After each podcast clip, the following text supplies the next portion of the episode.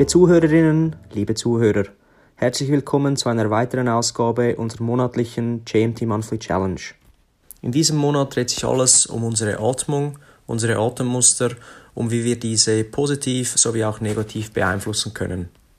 Unsere Gesprächspartnerin Brigitte Ruf kommt aus Zürich, ist eine langjährige, erfahrene Atemtherapeutin, Präsidentin und Gründerin des Vereins Puteco Schweiz und wird euch nun in den nächsten 25 Minuten erklären, was ihr mit eurer Atmung anstellen könnt und wie ihr sie vor allem verbessern könnt.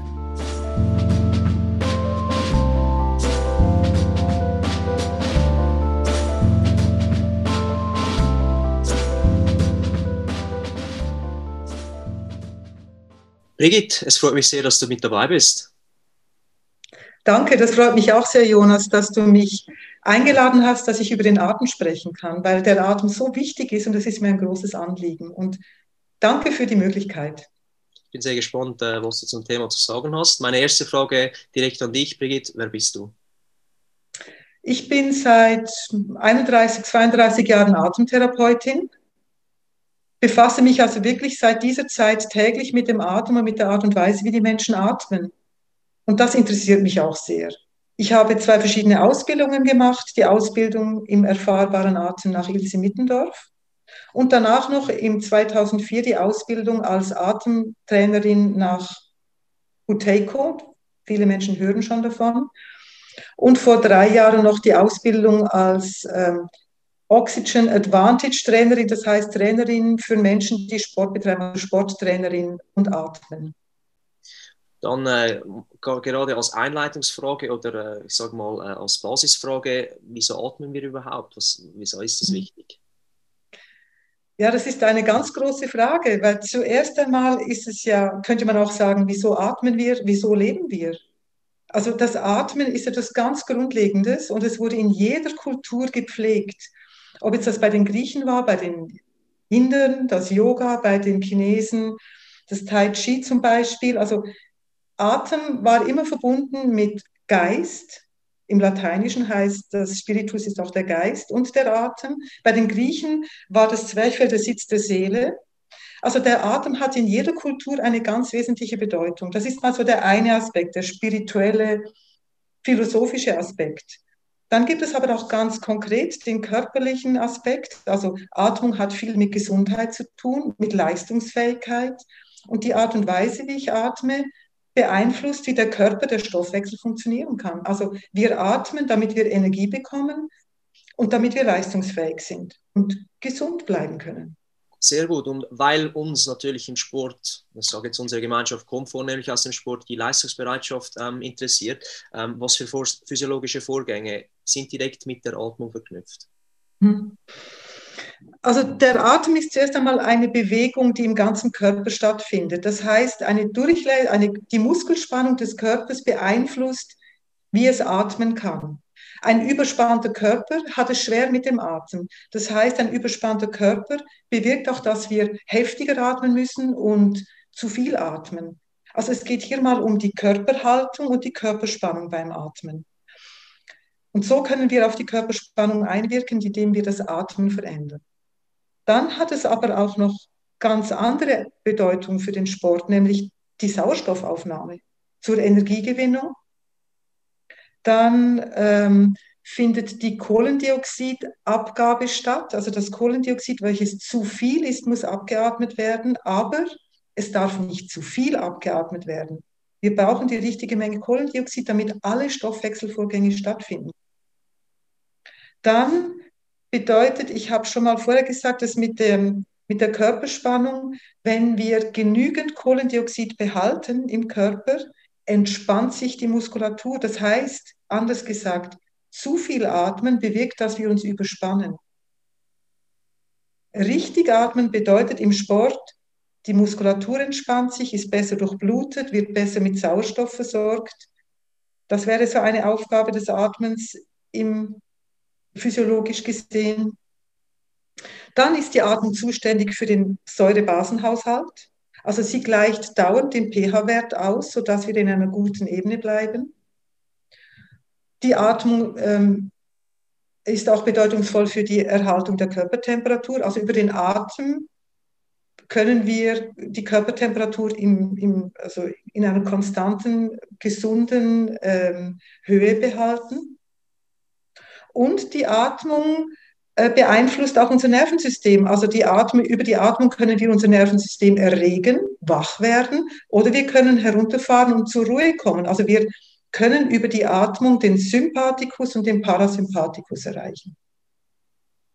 Das heißt, es ist wirklich ein systemisch relevanter Aspekt, die Atmung. Und man muss es dementsprechend auch äh, spezifisch angehen, höre ich jetzt heraus, das ist richtig. Ja, ja. Wir, die Atmung beeinflusst jede Ebene, sei es die körperliche, also die chemische Ebene oder die physiologische Ebene und damit die Leistungsfähigkeit im Sport.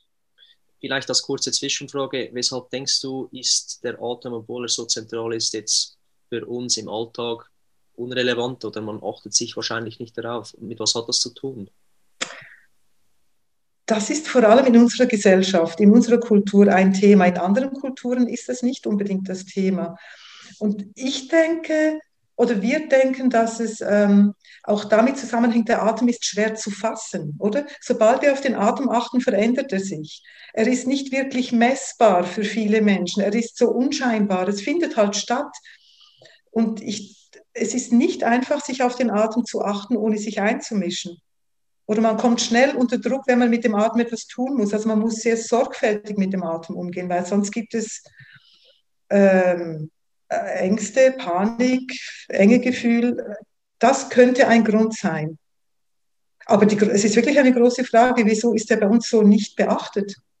Dabei ist er so wesentlich. Ja, absolut gebe ich dir recht. Und eben im Sport, ich meine, Atmung und ich sage jetzt mal Herzfrequenz korreliert ja nicht immer und vielleicht äh, vertrauen dann die meisten jetzt mit diesen neuen Gadgets, da mit den, äh, mit den Smartwatches und Polar und Garmin und weiß was ich, ähm, dass sie dann eben auch den Atem kontrollieren können und das ist ja eben nicht der Fall. Ähm, ja. Was verstehst du jetzt unter einer gut funktionierenden Atmung, also gut im, im Sinne von einer guten Effizienz? Mhm. Also mal grundsätzlich sollte der Atem sich allen Gegebenheiten anpassen können. Also er sollte flexibel sein können und nicht in einem stereotypen Muster ablaufen. Genau wie das Herz ja auch, wie du angesprochen hast. Das Herz sollte reagieren auf alles, was geschieht. Dann sollte das Zwerchfell frei schwingen können. Also das Zwerchfell sollte beweglich sein und kraftvoll sein. Das kann man trainieren. Weil sonst kommt man in eine Hochatmung. Man atmet mehr mit den Atemhilfsmuskeln und die kosten sehr viel Energie.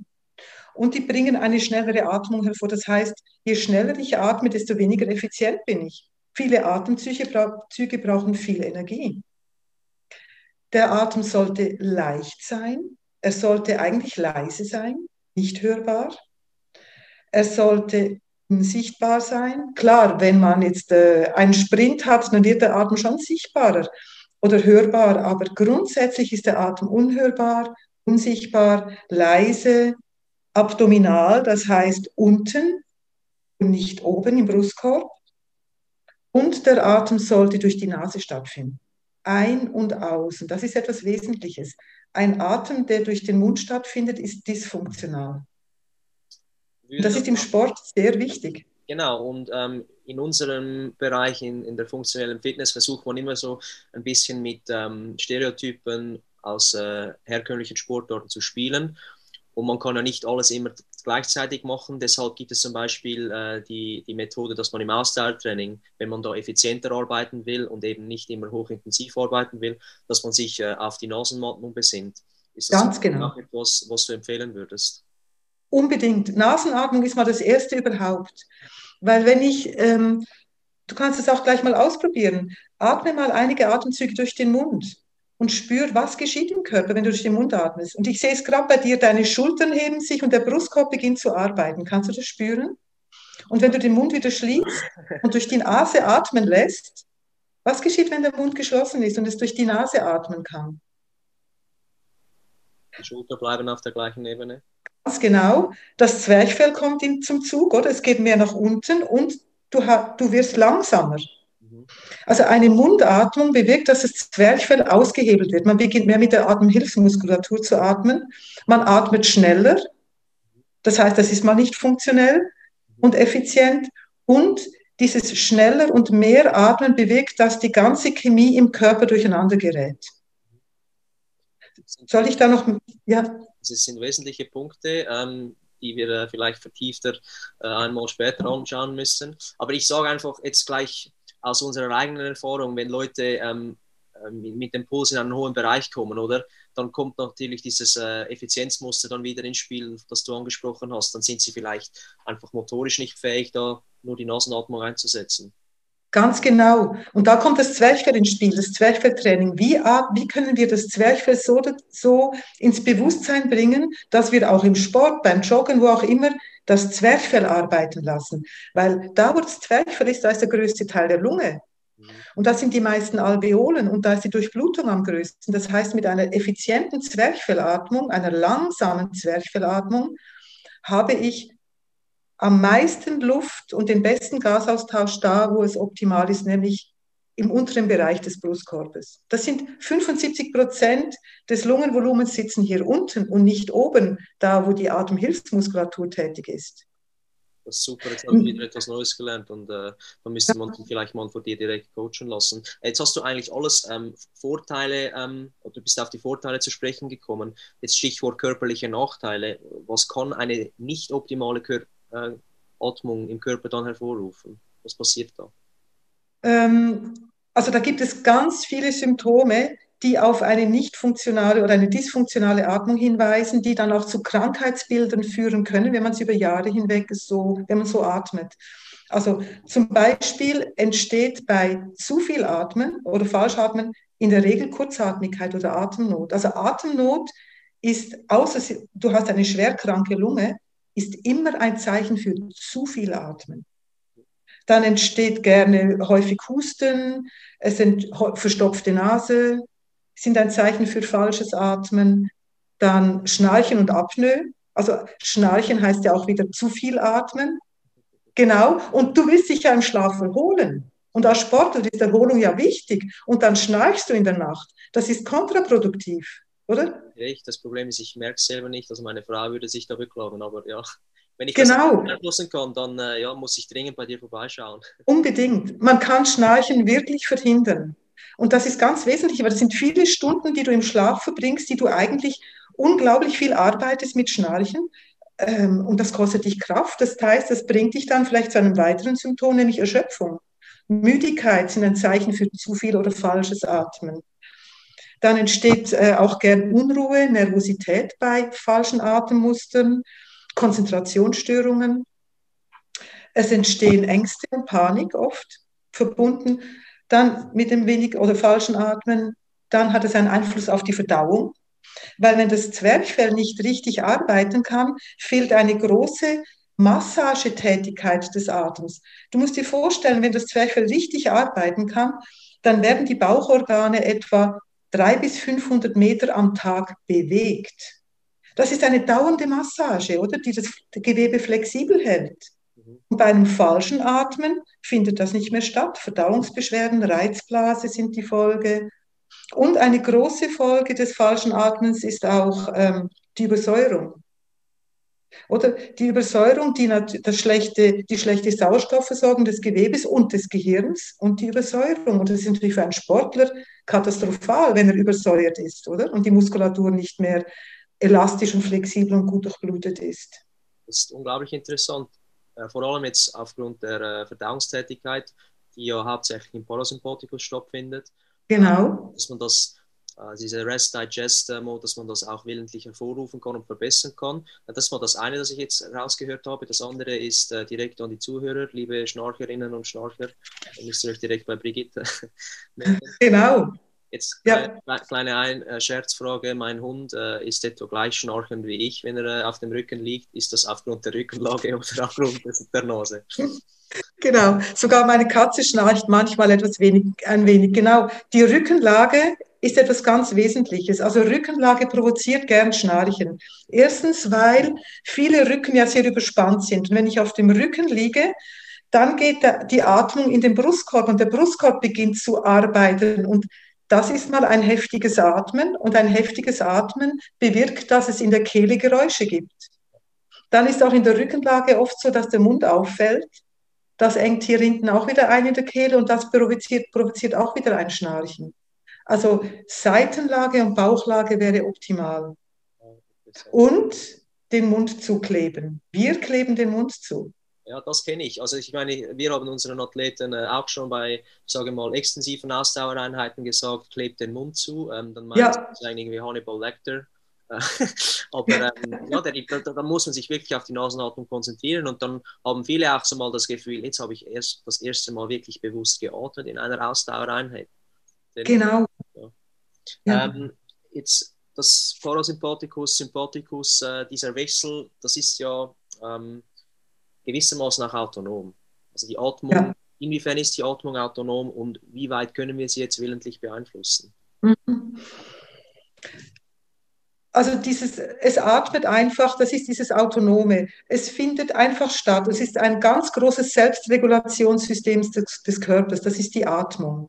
Und die findet zum Glück statt, wenn wir schlafen, wenn wir nicht dran denken.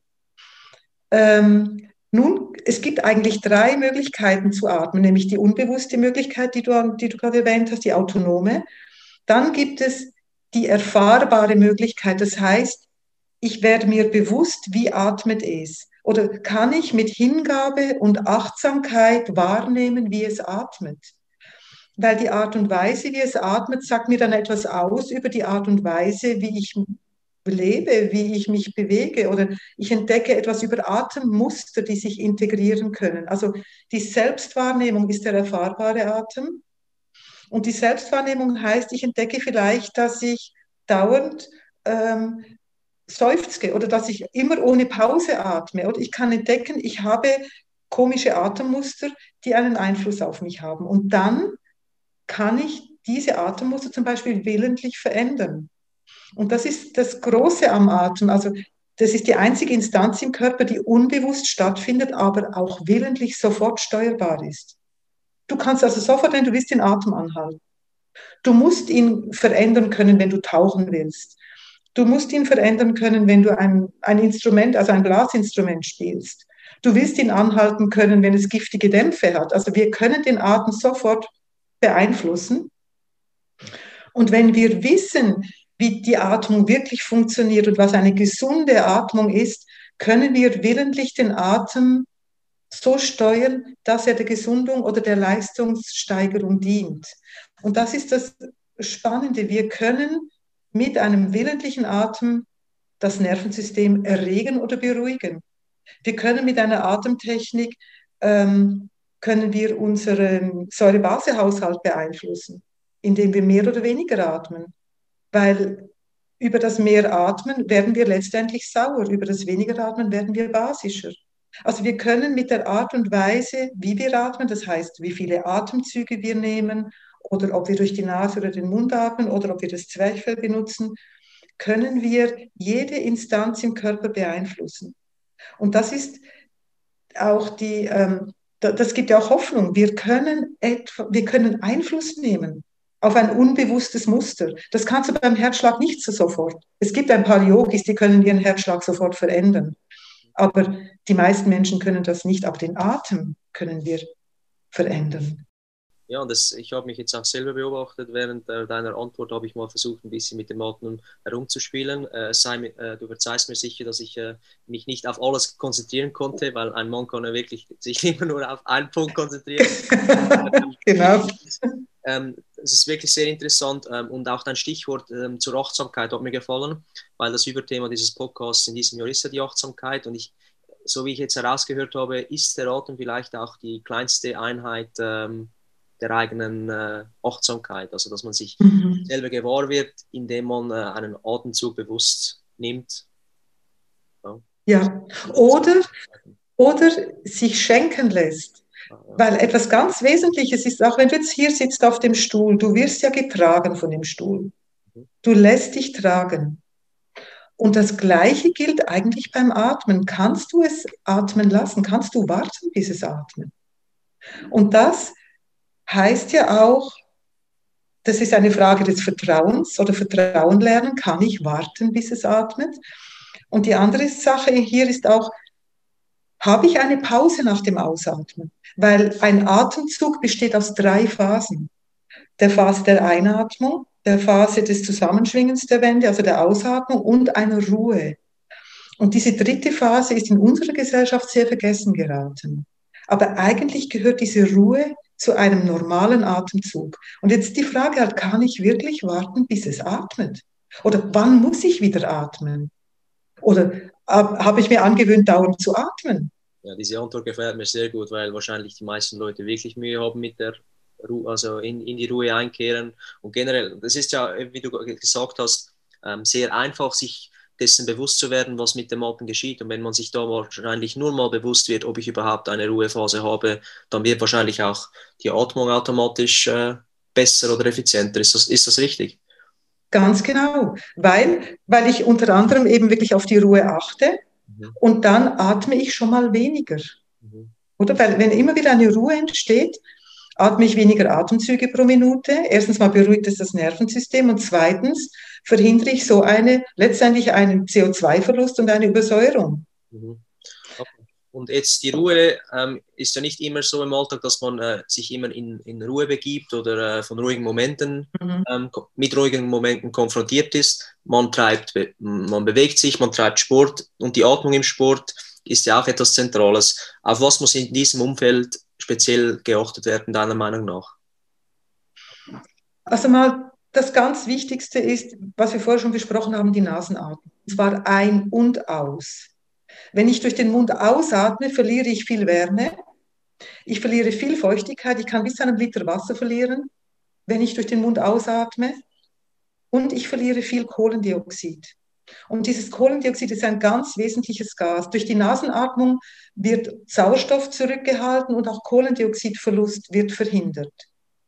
Das andere bei der Nasenatmung ist auch, wenn ich durch die Nase atme, ähm, atme ich auch Stickstoffmonoxid ein. Das ist ein Gas, das wird in den Nasennebenhöhlen gebildet. Und das, wenn das die Lungen erreicht, ist es erstens mal desinfizierend für das Lungengewebe und es öffnet die Bronchien und ermöglicht den Sauerstoff, ähm, die Sauerstoffabgabe ins Blut. Das habe ich durch die Mundatmung alles nicht. Mhm. Also das ist wirklich das erste überhaupt Nasenatmung, weil Nasenatmung ist effizienter. Sie bewirkt, dass das Zwerchfell arbeitet. Ich habe hier gerade noch eine, genau, zum Beispiel, wie viel Energie brauchen die Atemmuskeln? In Ruhe zwei bis drei Prozent des Gesamthaushaltes, bei leichter Tätigkeit sechs Prozent, beim Sport, Sport 10 bis 15 bis 30 Prozent, je nachdem. Also so viel Energie brauchen allein die Atemmuskeln. Mhm. Wenn ich nun lerne, effizienter zu atmen, sprich das Zwerchfell atmen lasse, spare ich da schon mal ganz viel Energie. Und kann die anders so einsetzen. Ja. Ganz genau, ganz genau. Ein kausalen Zusammenhang. Sehr, sehr interessante äh, theoretische Einführung, Brigitte. Ähm, ich habe da sehr viel gelernt und es hat mich auch motiviert, vielleicht mal in Zukunft äh, mit dir zusammenzuarbeiten. Wir werden dich dann äh, hoffentlich mal an einem Athletenkongress oder einem Athletentreffen einladen können, damit du das weitergeben kannst. Ich möchte jetzt den Sprung ähm, in deine Unternehmenstätigkeit mhm. machen. Du ja. ähm, bist Atemtherapeutin und hast deine eigene Praxis, ähm, Atempraxis. Was ist Atempraxis und äh, weshalb schreibst du dich klein? Das Kleinschreiben, das war einfach eine Frage des Logos. Das hat mir besser gefallen. Also das ist, ja. Und Atempraxis nenne ich mich, weil es mir erstmal um den Atem geht, die Bewusstwerdung des Atems, dass die Menschen achtsam werden darauf. Und Praxis ist nicht nur, ich habe eine Praxis, sondern ich möchte, dass das Bewusstwerden über die Art und Weise, wie ich atme, in die Praxis übersetzt wird, also dass es praktisch wird, dass die Menschen im Alltag umsetzen, im Sport umsetzen, was sie über das Atmen erfahren haben. Also mir geht es um die praktische Anwendung und nicht nur um die Theorie, darum Praxis. Ähm, für was steht Atempraxis oder für was stehst du? Mir ist es wirklich ein Anliegen, dass die Bedeutung des Atems in unserer Gesellschaft wieder ähm, erkannt wird.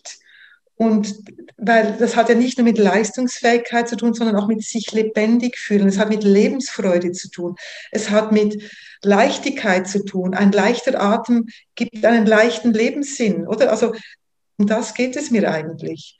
Und jetzt in Bezug auf Sport, dass wirklich Sport auch als Freude und als in Leichtigkeit ausgeübt werden kann und Kraft gibt und nicht Kraft nimmt, oder? Ja. Und lakonisch gesagt ist die Corona-Pandemie in dem Fall ein guter Zubringer für dich. Also jetzt, äh, nicht. Äh, ja, vor allem wegen den Ängsten. Weil die Leute haben so Angst, Angst macht eng, sie atmen, sie hyperventilieren alle und dann kommen sie in Not, oder? Also das ist eigentlich das Hauptthema sind die Ängste okay. jetzt bei der Atmung. Mhm. Und wie unterstützt du deine Klientinnen und Klienten jetzt besser zu atmen? Ähm, einerseits ähm, geht es mal um die Bewusstwerdung. Ich schaue, wie jemand atmet. Ich versuche zu helfen, dass er oder sie das auch spürt. Dann gibt es Übungen. Ich habe ganz viele Übungen, mit denen man die Atmung oder das Atmen beeinflussen kann. Also einerseits Übungen, die man auch zu Hause umsetzt, weil wenn man etwas ändern will, muss man auch üben. Das kennt man im Sport ja gut. genau. Und über Behandlungen, ich berühre die Menschen, ich bewege sie, also über die Behandlung kann, und die Berührung kann viel über die Atmung erfahren werden.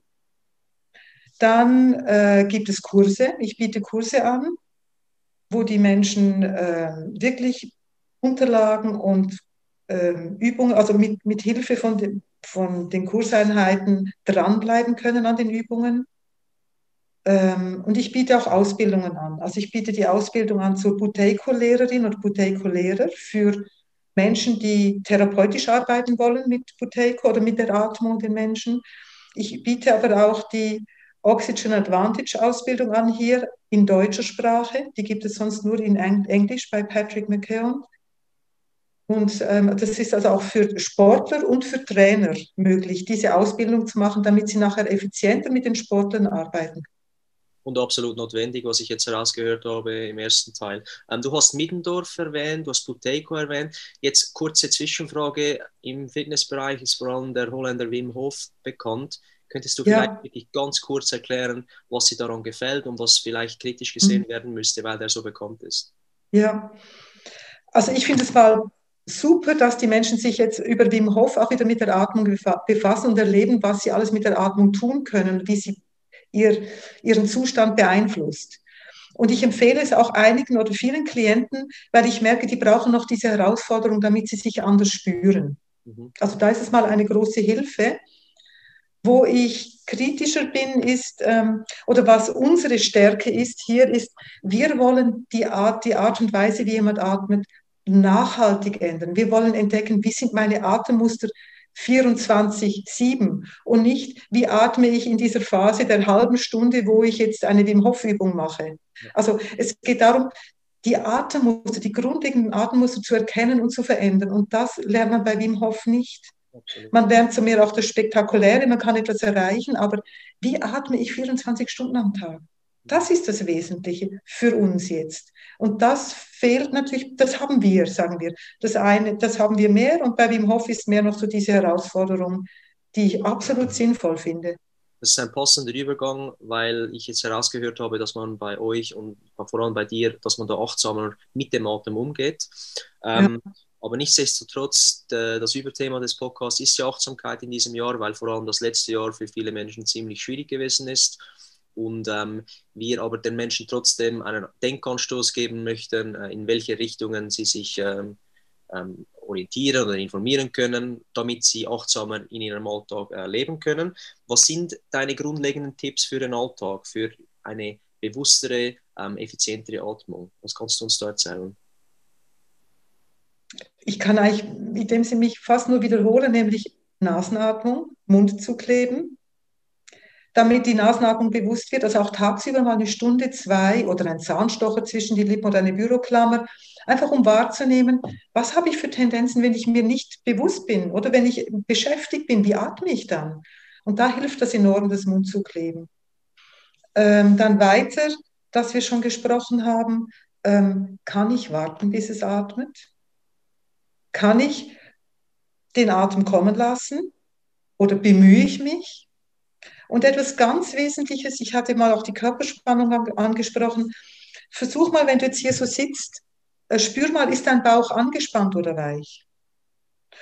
Und der Bauch dürfte eigentlich weich sein. Den braucht es für gewisse Übungen oder Bewegungen, aber in der Regel sollte der Bauch weich sein, weil was geschieht nun, wenn du den Bauch etwas anspannst?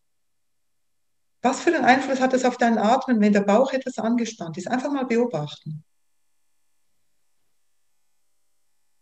Und dann lässt du den Bauch wieder ganz weich werden. Was verändert sich?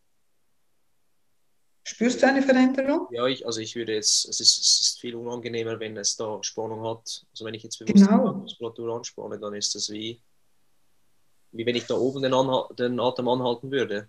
Und wenn es Ja. weich ist, dann kann es einfach schön durchfließen.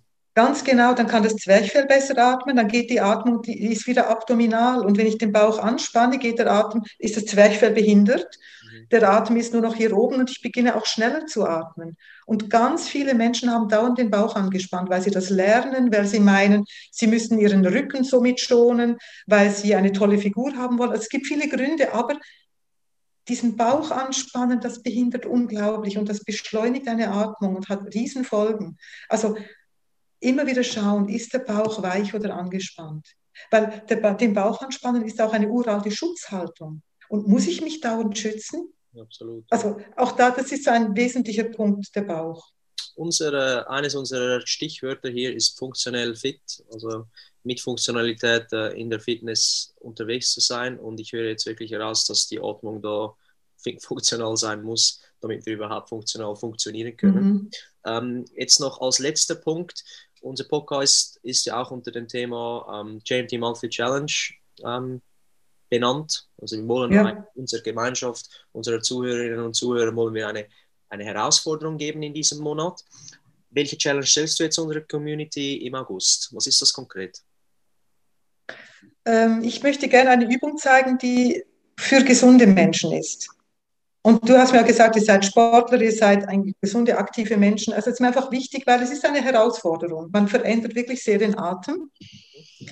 Und zwar geht es jetzt darum, die Übung geht folgendermaßen. Ich lasse den Atem kommen, ich lasse den Atem gehen, dann halte ich die Nase ganz vorne zu und dann beginne ich herumzulaufen.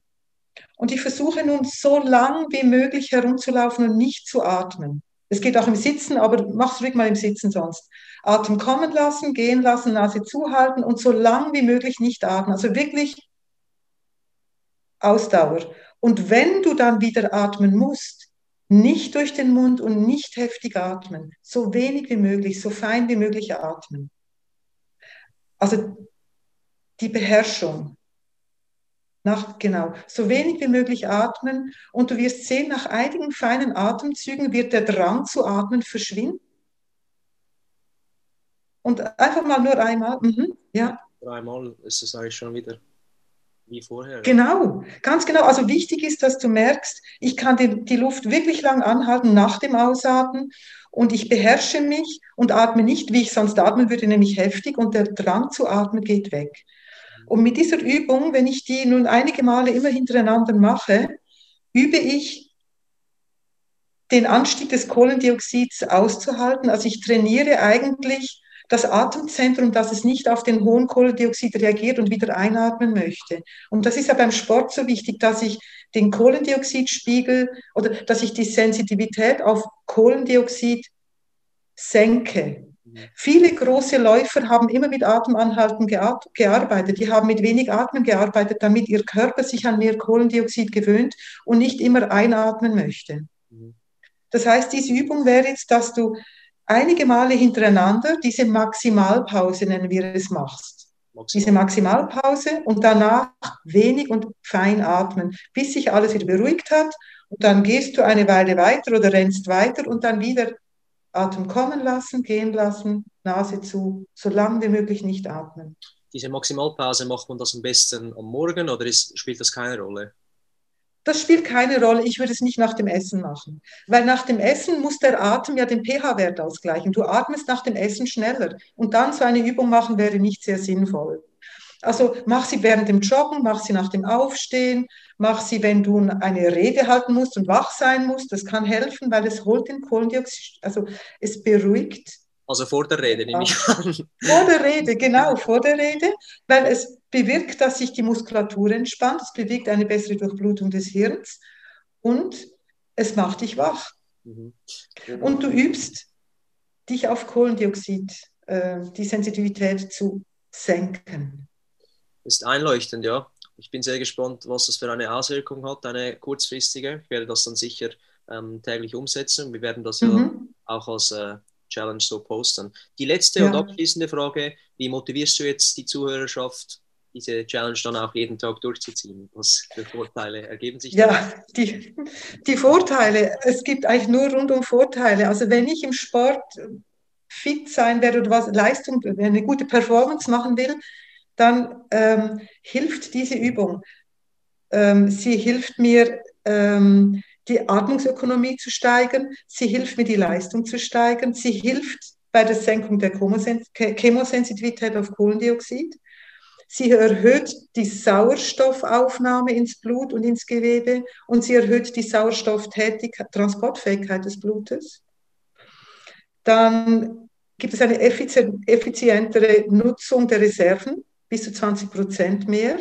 Es reduziert die Milchsäureproduktion, also das heißt Laktatzustand verändert ist. Es verhindert Ermüdungserscheinungen. Es verhindert Verletzungsgefahr, weil die Durchblutung der Muskeln besser wird, je entspannter die Muskeln sind. Also es gibt nur Vorteile. Ich könnte noch viele aufzählen. Ich habe physiologische Vorteile aufgezählt. Ich glaube, schon zwei hätten ausgereicht. Okay, gut. Nein, das ist super. Aber dann sehen die Leute jetzt nochmal zum Abschluss, wie effektiv wichtig ähm, die Atmung ist und wie zentral das ist. Ähm, Brigitte, es war mir ein absolutes Vergnügen, dir zuzuhören und ähm, auch ganz viel Neues zu lernen. Hast du jetzt irgendetwas vergessen, das du noch zum Schluss erwähnen möchtest? Eigentlich das Wesentliche, ähm, wie viel Freude es machen kann, sich auf seinen eigenen Atem zu sammeln. Wir sind mit unseren Gedanken immer da und dort und überall. Und eigentlich, ähm, wer, wer ist dann bei mir zu Hause? Also kann ich bei mir sein und mich und meinen Atem wahrnehmen, dann bin ich im Jetzt, im Hier und Jetzt. Mhm. Und das ist das Einzige, was ich jemals haben werde, das Hier und Jetzt. Der Rest ist in den Gedanken. Das sind äh, gute abschließende Worte von deiner Seite. Wo findet man dich, wenn man ähm, nach deiner Methode, nach, deinem, nach deiner Arbeit suchen möchte? Also auf, ich habe eine Webseite, da habe ich ganz viele Informationen. Das ist die äh, www.atem-praxis.ch. Mhm. Und da habe ich auch viele weiterführende Informationen. Ich habe Buchtipps und ich habe Links zu anderen Atemtherapeuten in anderen Regionen der Schweiz. Wunderbar, ja. dann werden wir das so verlinken, damit dich die Leute finden. Nochmals ganz herzlichen Dank, damit, dass du mit dabei gewesen bist sehr interessant und ähm, ja, ich hoffe, dass die Leute sich danach motiviert fühlen, deine Übung durchzuziehen. Ganz herzlichen Dank und äh, gute Zeit. Vielen Dank. Ja, vielen Dank, Jonas. Mich hat dein Interesse auch sehr gefreut. Und du warst wirklich voll aktiv dabei. Das ist wunderbar, weil den Atem kann man nur spüren und nicht nur drüber reden. Bringt nicht alles. Ja. Ich habe mir Mühe gegeben, okay. um nicht immer den Atem anzuhalten. Ja, das war schon. Gut, sehr gut.